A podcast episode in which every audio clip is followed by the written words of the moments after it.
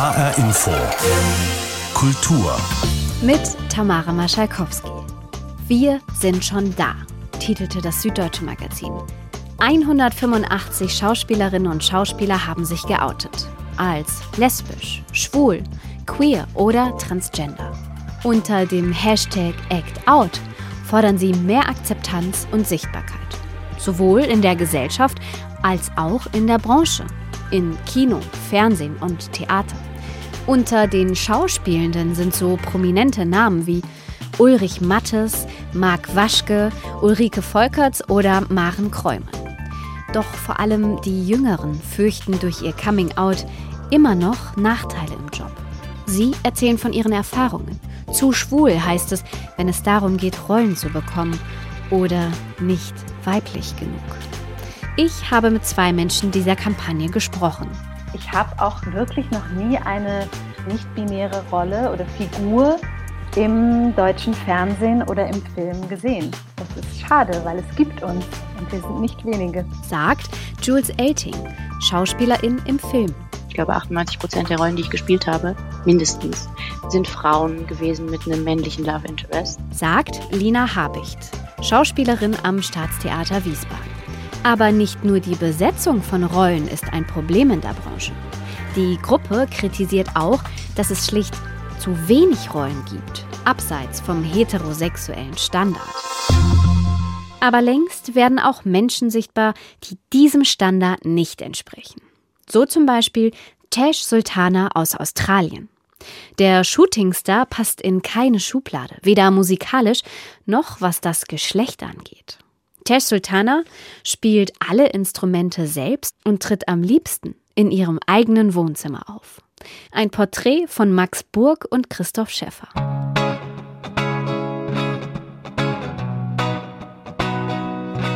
Vom Wohnzimmer in die Welt. Tash Sultanas Song Jungle ist ein viraler Hit. I wrote that song when I was fresh out of high school. Like I was 18 years old. Jungle schrieb Tash Sultana mit 18, kurz nach der Highschool. In der Fußgängerzone von Melbourne performte Tash Sultana genauso wie zu Hause. Bedroom Recordings heißen diese Videos, die millionenfach aufgerufen zum Internetphänomen wurden. Dass das so ein globales Ding wurde und ich jetzt eine richtige Karriere gemacht habe, das ist völlig verrückt. Denn alles, was ich tun wollte, war jammen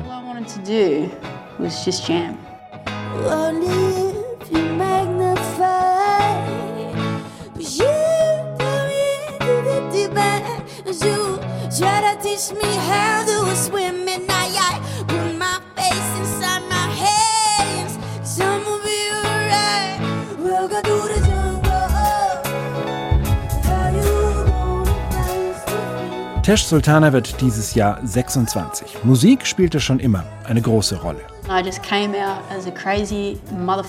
Ich bin schon verrückt auf die Welt gekommen. Meine Eltern sagen, dass ich schon als kleines Kind alles in die Hand genommen habe, was aussah wie ein Musikinstrument. Die erste Gitarre gab es mit drei vom Großvater. In der Schulzeit Auftritte in Bars und Clubs von Melbourne mit gefälschtem Ausweis, um nicht rauszufliegen. Mit einer Loopstation konnte Tesh Sultana bald eine komplette Band ersetzen, ganz alleine. Mein Ziel im Leben ist es, so viele Instrumente wie möglich zu spielen. Das ist gar nichts Besonderes. Jeder kann das lernen. Man muss es nur wirklich wollen. Oh, oh, oh.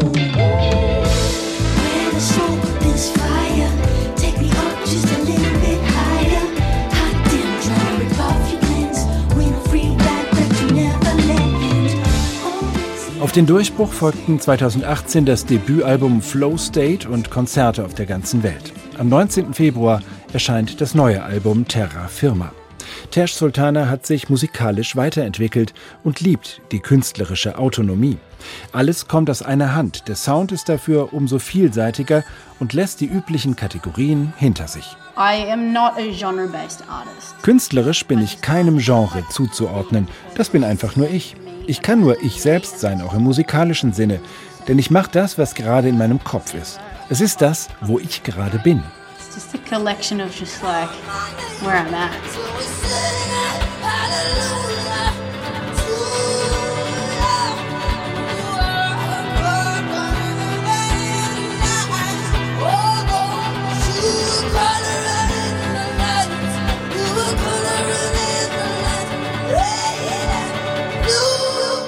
Nicht nur in der Musik, auch persönlich will sich Tash Sultana nicht in eine Schublade stecken lassen und definiert sich weder als Mann noch als Frau. Nicht binär sein bedeutet, die Welt nicht in Schwarz und Weiß wahrzunehmen, sondern die Vielfalt zu erkennen und frei zu sein. I can't control what others ich kann nicht bestimmen, was andere denken und fühlen, und das kannst du auch nicht. Sich dauernd damit auseinanderzusetzen, was andere von einem denken, das zieht mich runter. Ich mache einfach meine Kunst und lasse sie fliegen. I just make my art and I let it fly.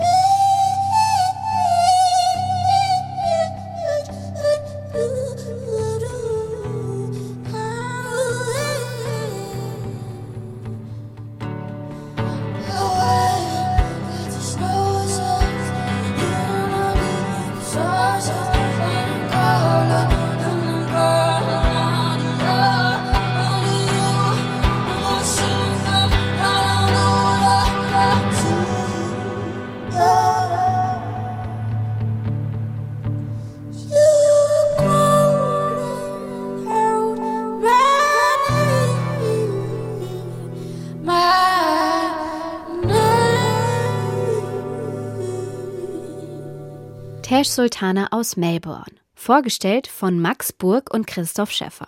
Der Shootingstar aus Australien, der auch schon längst international bekannt ist. Und international ist auch Jules Elting unterwegs.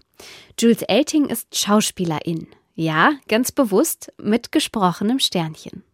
Denn Jules Elting ist non-binär, lebt und arbeitet in Berlin, ist aber in Frankfurt aufgewachsen. Wir haben über die Kampagne Act Out gesprochen. Jules Elting, haben Sie schon mal eine Rolle im Film oder auf der Bühne gespielt, die non-binär angelegt war? Nein, leider nicht. Und das hoffe ich jetzt, dass sich das sehr ändern wird und hoffen wir alle mit dieser Aktion Act Out und mit unserem Manifest. Und nicht nur, dass ich es noch nie gespielt habe, ich habe auch wirklich noch nie eine non-binäre oder nicht-binäre Rolle oder Figur im deutschen Fernsehen oder im Film gesehen. Und das ist schade, weil es gibt uns und wir sind nicht wenige. Und was meinen Sie, woran liegt das? Ja, also ich glaube, also nicht-binäre Menschen ne, oder Menschen, die sich nicht diesem zweigeteilten Geschlechtersystem, was ja auch gar nicht so alt ist, wie wir glauben, Menschen, die sich dem nicht einordnen können oder wollen, die gab es ja schon immer. Also uns gab es schon immer. Aber was jetzt eben gerade momentan so ein bisschen passiert, auch in anderen Ländern, vor allem auch in den USA, dass jetzt eben immer mehr die normative Sprache Räume öffnet für uns und Räume und Begriffe aufmacht und wir da einfach sprachlich und so auch in der Öffentlichkeit einfach viel mehr gesehen werden. Ich glaube, daran liegt es. Bisher gab es sozusagen gar keine Sprache dafür und stamme noch aus einer Generation, ich bin ohne Internet aufgewachsen und ich wusste überhaupt nicht, dass es das gibt, sozusagen. Ich wusste nicht, ich hatte auch keine Worte dafür, um zu beschreiben, wer ich bin. Und dann ist es sehr schwierig, die als die Person zu leben, die Mensch ist, wenn, wenn du gar keine Worte dafür hast und auch keine Role Models und du eben auch nicht vorkommst in Film und Fernsehen oder Geschichten und gar nicht weißt, dass es auch andere gibt, die sich so fühlen wie du. Wie haben Sie dann zu dieser Identität gefunden? Ja, eben genau über solche Wege. Also ganz viel über Vernetzung in Social Media, darüber, dass ich von anderen Menschen gehört habe, die nicht binär sind, dass ich eine Sprache gelernt habe, die mich auf einmal beschreibt und wo ich eine große Euphorie empfunden habe, weil ich mich auf einmal gesehen gefühlt habe in dieser Sprache, in Worten, in den Beschreibungen von anderen Menschen. Ja, das ist ganz viel auch über das Internet passiert. Über Information, über Bildung. Wie ist das? Konnten Sie sich denn bisher in einer Rolle gut wiederfinden? Ich kann sagen, dass ich, glaube ich, großes Glück hatte, weil jetzt zufällig durch die Art von Körper, in die ich geboren wurde, ich immer schon sehr viele queere Rollen gespielt habe. Nicht nur, also ich habe auch hochschwangere Frauen gespielt und alles Mögliche, aber immer wieder doch auch, ja, sind queere Filmemacher auf mich zugekommen und habe ich eben Rollen gespielt, die schon nicht so leicht zuzuordnen war oder wo nicht eine extreme Weiblichkeit nicht so gar nicht so eine Rolle spielte oder nicht so zelebriert wurde. Und dadurch ohne dass ich die Worte dafür hatte, habe ich eigentlich schon oft in diesem Spektrum so mich bewegt. Was für Rollen oder Angebote würden Sie sich denn wünschen? Ja, es ist alles so neu, dass es gar hm. nicht, ich, ich habe noch gar nicht so eine feste Vorstellung, aber ich würde mich freuen, doch, ich würde mich sehr freuen über Geschichten, die wirklich einen Alltag porträtieren oder Menschen wirklich als Teil dieser Gesellschaft, die jetzt auch keine unbedingt extremen Figuren sind. Ja, doch, das kann ich wirklich so sagen. Also Figuren, die etwas erleben als Teil dieser Gesellschaft, die einen Beruf haben, der jetzt auch nicht irgendwie was Außergewöhnliches ist und die eine nicht-binäre Identität haben oder eine queere Identität. Weil das kann ich schon sagen. Ich habe viel dann immer sehr extreme Charaktere gespielt oder fand fantastische äh, Charaktere oder jetzt ne, gerade hatte ich Premiere mit einem brasilianischen Sci-Fi-Film. Also eben dann eigentlich immer Menschen, die nicht Teil dieser Gesellschaft sind, wenn das queere Rollen waren. Und da würde ich mich sehr freuen, einen Menschen porträtieren zu dürfen, der in dieser Welt lebt, wie ich auch, mit der Identität, die die Person hat, als selbstverständlicher Teil und nicht als eine alienhafte Andersartigkeit. Jules Elting, auch Sie haben ja die Kampagne Hashtag ActOut unterstützt oder unterzeichnet. Was bedeutet das für Sie?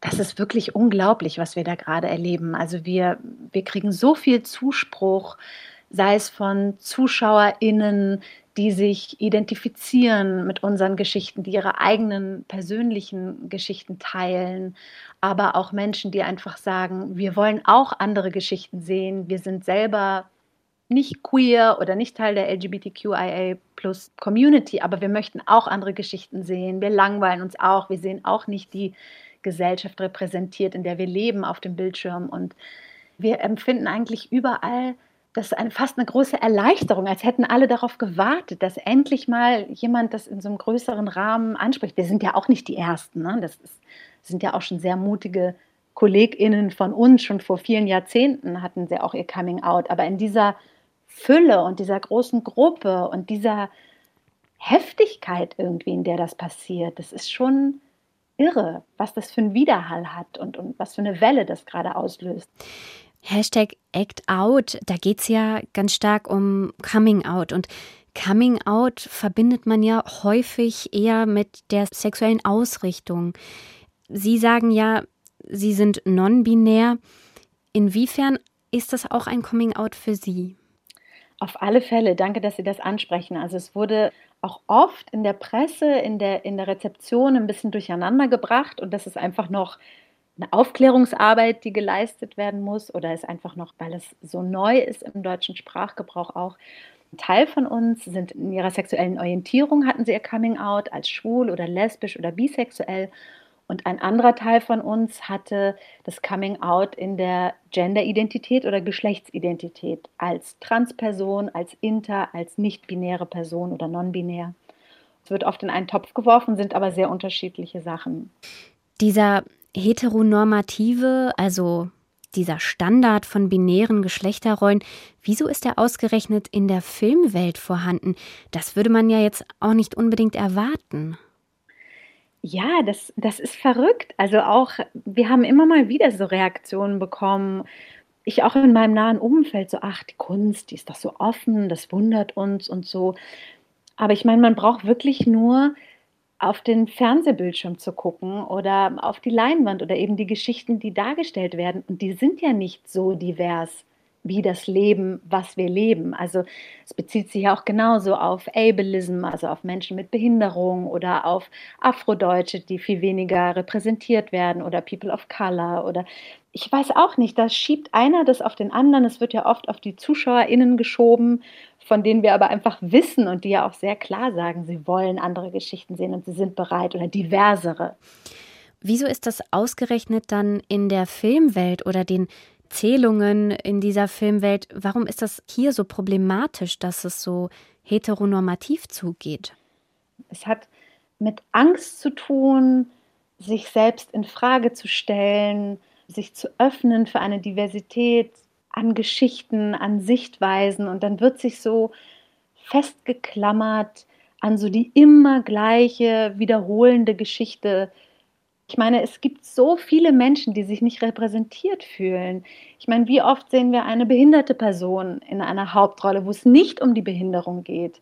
Oder wie oft sehen wir eine Transperson, die nicht psychisch zerstört ist oder irgendwie als Sexworker arbeitet? Oder wie oft sehen wir eine lesbische Hauptfigur, wo es eben nicht darum geht, wie sie verzweifelt versucht, mit ihrer Partnerin ein Kind zu bekommen, sondern die einfach ihr Leben lebt diese Selbstverständlichkeit, mit der wir alle existieren in dieser Gesellschaft und unser Leben leben, die wird einfach nicht dargestellt.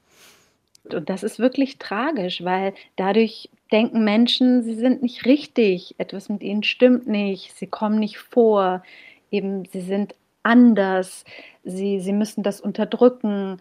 Also wie viele von uns haben auch Geschichten oder auch ZuschauerInnen, die uns so Geschichten schreiben, wo sie sagen, dieser eine Film, den ich gesehen habe, wo es eine lesbische Figur gab oder eine schwule Figur und das hat mich über meine Jugend gerettet oder ich wusste, ich bin nicht alleine.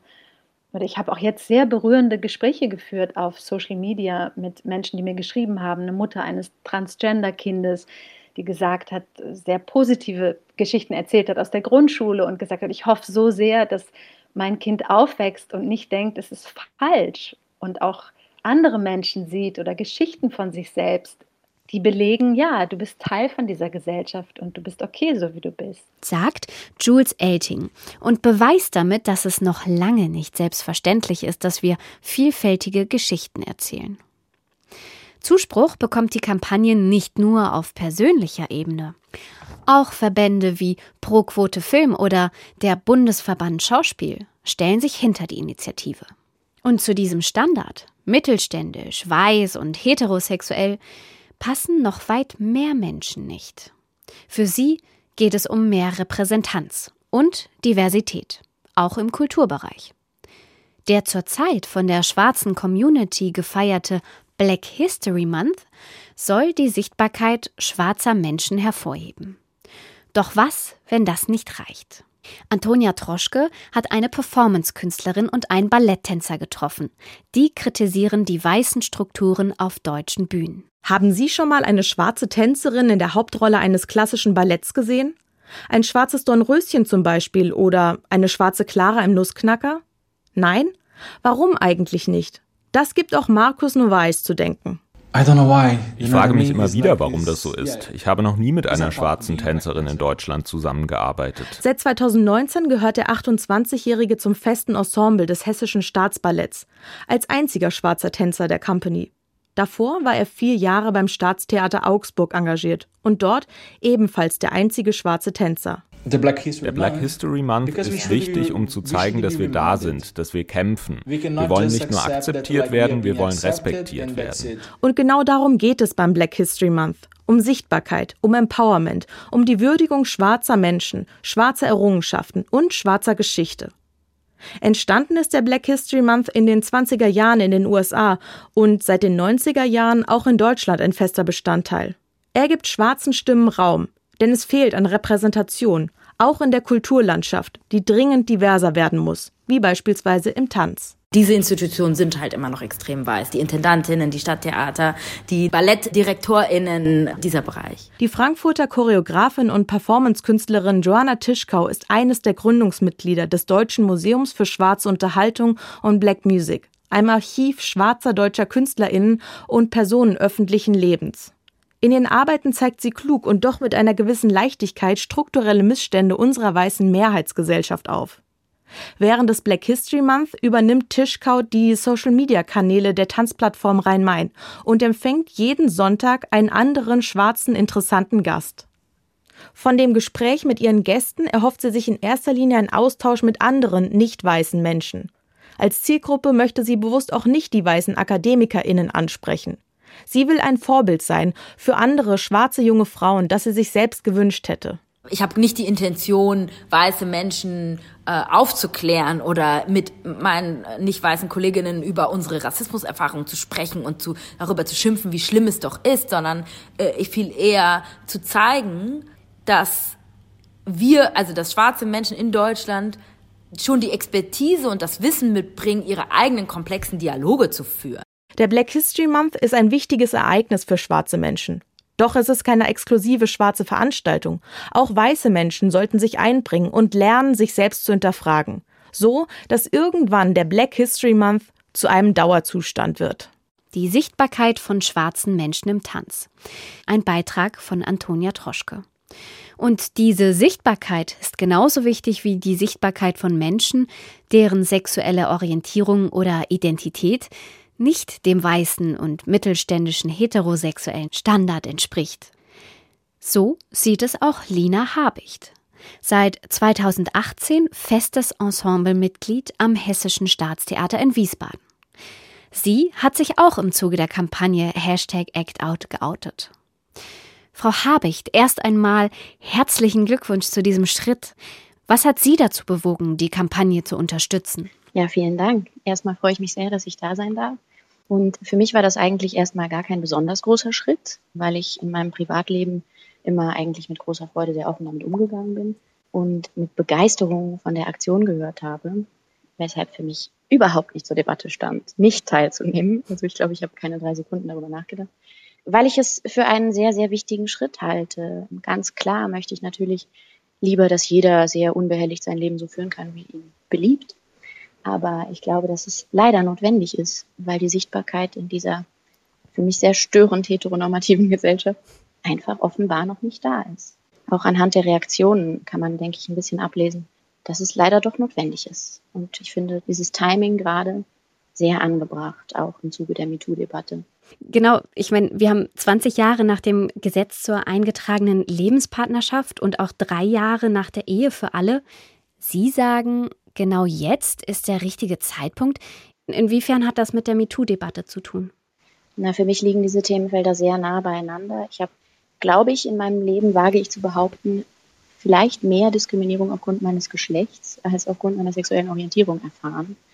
Und für mich war damals die Enthüllung von, damals vor drei Jahren, und die immer noch andauernde Enthüllung von Sexualdelikten gegenüber Frauen, vor allem in der Film- und Theaterbranche, sehr, sehr essentiell, weil ich dahingehend einfach wahnsinnig viele Erfahrungen gemacht habe. Und die Beschränkung der Frau als äh, Sexualobjekt, das ist eigentlich ein tägliches Thema für mich, mit dem ich immer wieder im Beruf befasst bin.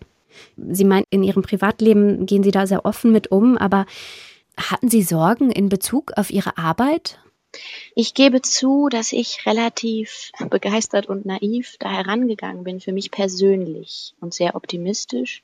Allerdings hätte ich Grund gehabt zur Sorge, weil ich vor allem anhand vieler männlicher und schwuler Kollegen sehr viel mitbekommen habe. Also ich war oft anwesend, wenn hochgradig diskriminierende Sachen passiert sind und beispielsweise Kollegen auf der Schauspielschule vorgeworfen wurde, sie seien nicht männlich genug und da habe ich, glaube ich, zu Recht häufig auch diesen Leitungspersonen, die das unterstellten, grundsätzlich unterstellt, dass sie das aber auch nur sagen in Bezug dessen, dass sie wissen, dass da jemand schwul ist.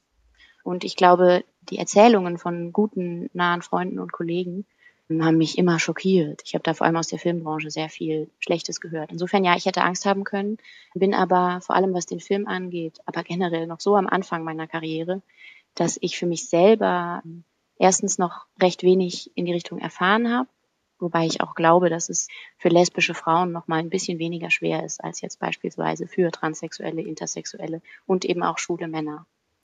Haben Sie eine Idee, woran das liegen könnte? Vielleicht ist mir wenig begegnet, weil ich mich nie wirklich geoutet habe in diesem Bereich und glaube ich, naja, aufgrund der Heteronormativität eben einfach immer als hetero wahrgenommen wurde und auch ohne jeden Zweifel ausschließlich so besetzt wurde, ich glaube 98 Prozent der Rollen, die ich gespielt habe, mindestens, sind Frauen gewesen mit einem männlichen Love Interest. Vielleicht ist es das, vielleicht ist es aber auch so, dass ich mich oftmals als nicht besonders ernst genommen wiederfinde mit dieser Form der Sexualität. Ich glaube eigentlich, dass oft für lesbische junge Frauen ein gewisser Raum da ist, in dem man das vielleicht eher als niedlich oder nicht besonders erwähnenswert betrachtet selten wird das provokativ aufgefasst. Wie sichtbar sind denn lesbische Frauen oder Frauen im Allgemeinen am Theater? Hm, naja, generell schon mal auf jeden Fall weniger sichtbar als Männer. Es gibt ja diesen Bechtel-Test, den ich immer sehr, sehr spannend finde, mhm. wo diese drei Fragen gestellt werden. Also gibt es mindestens zwei weibliche Charaktere in einem Stück, unterhalten die sich miteinander und unterhalten sie sich über etwas anderes als Männer. Und in meiner Erfahrung habe ich eigentlich genau das sehr häufig gespielt. Also die meisten Stücke, die ich gespielt habe, haben diesen Test nicht bestanden. Und natürlich sind auch zwei Drittel der SchauspielerInnen an Theatern männlich. Immer nur ein Drittel sind Frauen. Das heißt, das ist schon mal generell so, dass da weniger Sichtbarkeit da ist. Und was queere Frauen angeht, ist es meiner Meinung nach noch schlimmer. Natürlich entsprechen wir auch oft einem gewissen hm, Stereotypen Typus manches Mal. Also passen wir, sage ich mal, sehr gut in die Hetero-Rolle und fallen nicht besonders auf. Mir wird immer wieder gesagt, oh, das hätte ich ja bei dir gar nicht gedacht, du siehst ja gar nicht so aus.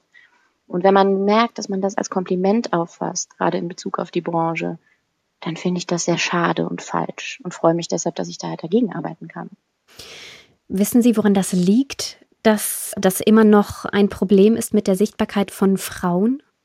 wir können, wir können, glaube ich, ähm, nicht leugnen, dass wir immer noch in einer Gesellschaft leben, in der, und deshalb sage ich das mit der MeToo-Debatte, dass mir das wichtig ist, in der Frauen häufig reduziert werden. Also das, was ich beschreibe mit dem Bechteltest, damit meine ich natürlich auch genau das, dass die Thematiken, mit denen wir uns befassen, oft nur als Nebenfiguren, sich um die Männer drehen und dass da sehr wenig eigenständige Frauenfiguren gezeigt werden und genauso finden wir das natürlich auch immer noch wieder. Also die Frauenquote ist auch am Theater, würde ich behaupten, noch nicht existent genug. In den meisten Leitungspositionen befinden sich Männer und es ist ja fast überraschend für einen Intendanten, wenn er hört, dass man gerne mal eine Hauptrolle spielen möchte. Naja, aber man spielt ja fast nur Hauptrollen. Naja, nee, manchmal spielt man eben, die meiste Zeit spielt man die weibliche Hauptrolle. Und was sind die Themen, mit denen ich mich da auseinandersetze? Selten die tragenden. Selten ist es der Hauptplot. Mag das nicht vielleicht auch ein bisschen am Kanon liegen? Ja, ich glaube, dass Frauenfiguren auf dem Theater oftmals erst noch erfunden werden müssen. Also moderne Frauenfiguren. Solche, die, wie sie in unserer Gesellschaft heutzutage längst repräsentiert sind. In den meisten Stoffen, die natürlich auch vormals klassische Stoffe sind und sehr alte Stoffe sind, kommen die nicht vor. Und deshalb müssen Theater sich dazu entscheiden, ob sie moderne Frauen auf die Bühne stellen wollen. Ich glaube, dazu braucht es Stückentwicklungen, dazu braucht es vor allem moderne Stoffe und Regisseurinnen, deren Hauptaugenmerk auch darauf liegt, welche Frauenfiguren sie darstellen wollen. Also ja, ganz allgemein glaube ich, dass es das braucht und dass das noch nicht gegeben ist. Darum ist das ja auch so, dass es diese Entwicklung gibt, dass sehr viele Frauen Männerrollen spielen und das auch unkommentiert und und ohne dass es auffällt, weil im Übrigen das Publikum meist doch sehr viel schlauer ist, als wir denken. Also ich glaube, die Ausrede, ähm, dem Publikum Dinge nicht zuzutrauen, die in unserer Gesellschaft längst verbreitet und repräsentiert sind, zählt einfach nicht mehr. Und wäre das in Ihren Augen die Lösung, einfach die Männerrollen dann mit Frauen zu besetzen? Nein, allein das reicht natürlich nicht. Ich glaube, genau deshalb freue ich mich, dass es so viele spannende, moderne Literatinnen gibt in unserer Zeit und dass wir äh, an vielen, vielen Theatern die Entwicklung haben, dass da anders gearbeitet wird. Und da kann man sehr kreativ werden. Ich glaube, da fallen vielen Leuten viele tolle Sachen ein. Es gibt ja durchaus auch androgyne Rollen, wie zum Beispiel die Viola in Shakespeares Was ihr wollt, die Sie ja auch schon verkörpert haben. Mhm. Geht es darum, dass zum Beispiel queere Menschen auch besser solche Rollen spielen können, also Rollen, die androgyn angelegt sind? Nein, ich glaube, alle können alles spielen. Das ist ja das Wesen unseres Berufs. Und ich glaube, es ist nur einfach vielleicht wichtig, dass queere Personen, und dabei spreche ich vielleicht vor allem von Leuten, die non-binär sind und sich nicht als ein eindeutiges Geschlecht definieren oder aber sich nicht mit dem Geschlecht identifizieren, das ihr biologisches Geschlecht ist, jetzt mal die Gelegenheit bekommen. Und vielleicht wäre der erste Schritt in die Richtung, dass diese Personen auch diese Rollen verkörpern. Aber generell wünsche ich mir natürlich die Entwicklung in die Richtung, dass jeder alles spielen kann und dass Thematiken rund um die Identität und um die sexuelle Orientierung nicht mehr, wenn sie denn vorkommen, im Hauptfokus stehen und als Problemthema behandelt werden, sondern eben auch ganz nebenbei einfach mal so passieren können.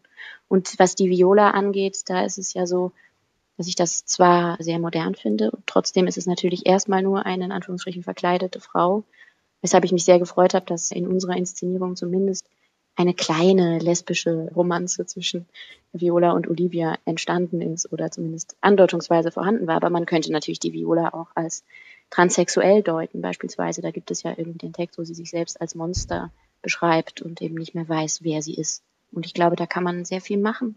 Haben Sie denn bereits Reaktionen auf die Kampagne bekommen?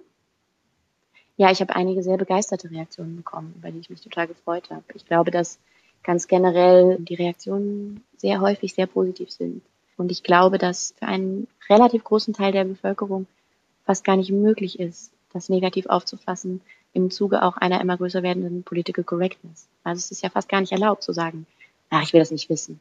Was für mich auch ein, äh, ein Argument ist, das auf keinen Fall zählt, weil ich eben glaube, dass das Politische im Privaten beginnt und weil niemand ist ein leeres Blatt, kein Schauspieler, niemand. Man wird immer sowas wie Heterosexualität zuschreiben. Und darum finde ich es gut, das zu ändern und diesen Blickwinkel zu ändern. Den Blickwinkel zu ändern. Das wünscht sich die Schauspielerin Lina Habicht vom Staatstheater Wiesbaden. Und das war sie, die Kultur in HR Info. Den Podcast finden Sie auf hrinforadio.de und in der ARD Audiothek. Mein Name ist Tamara Maschalkowski.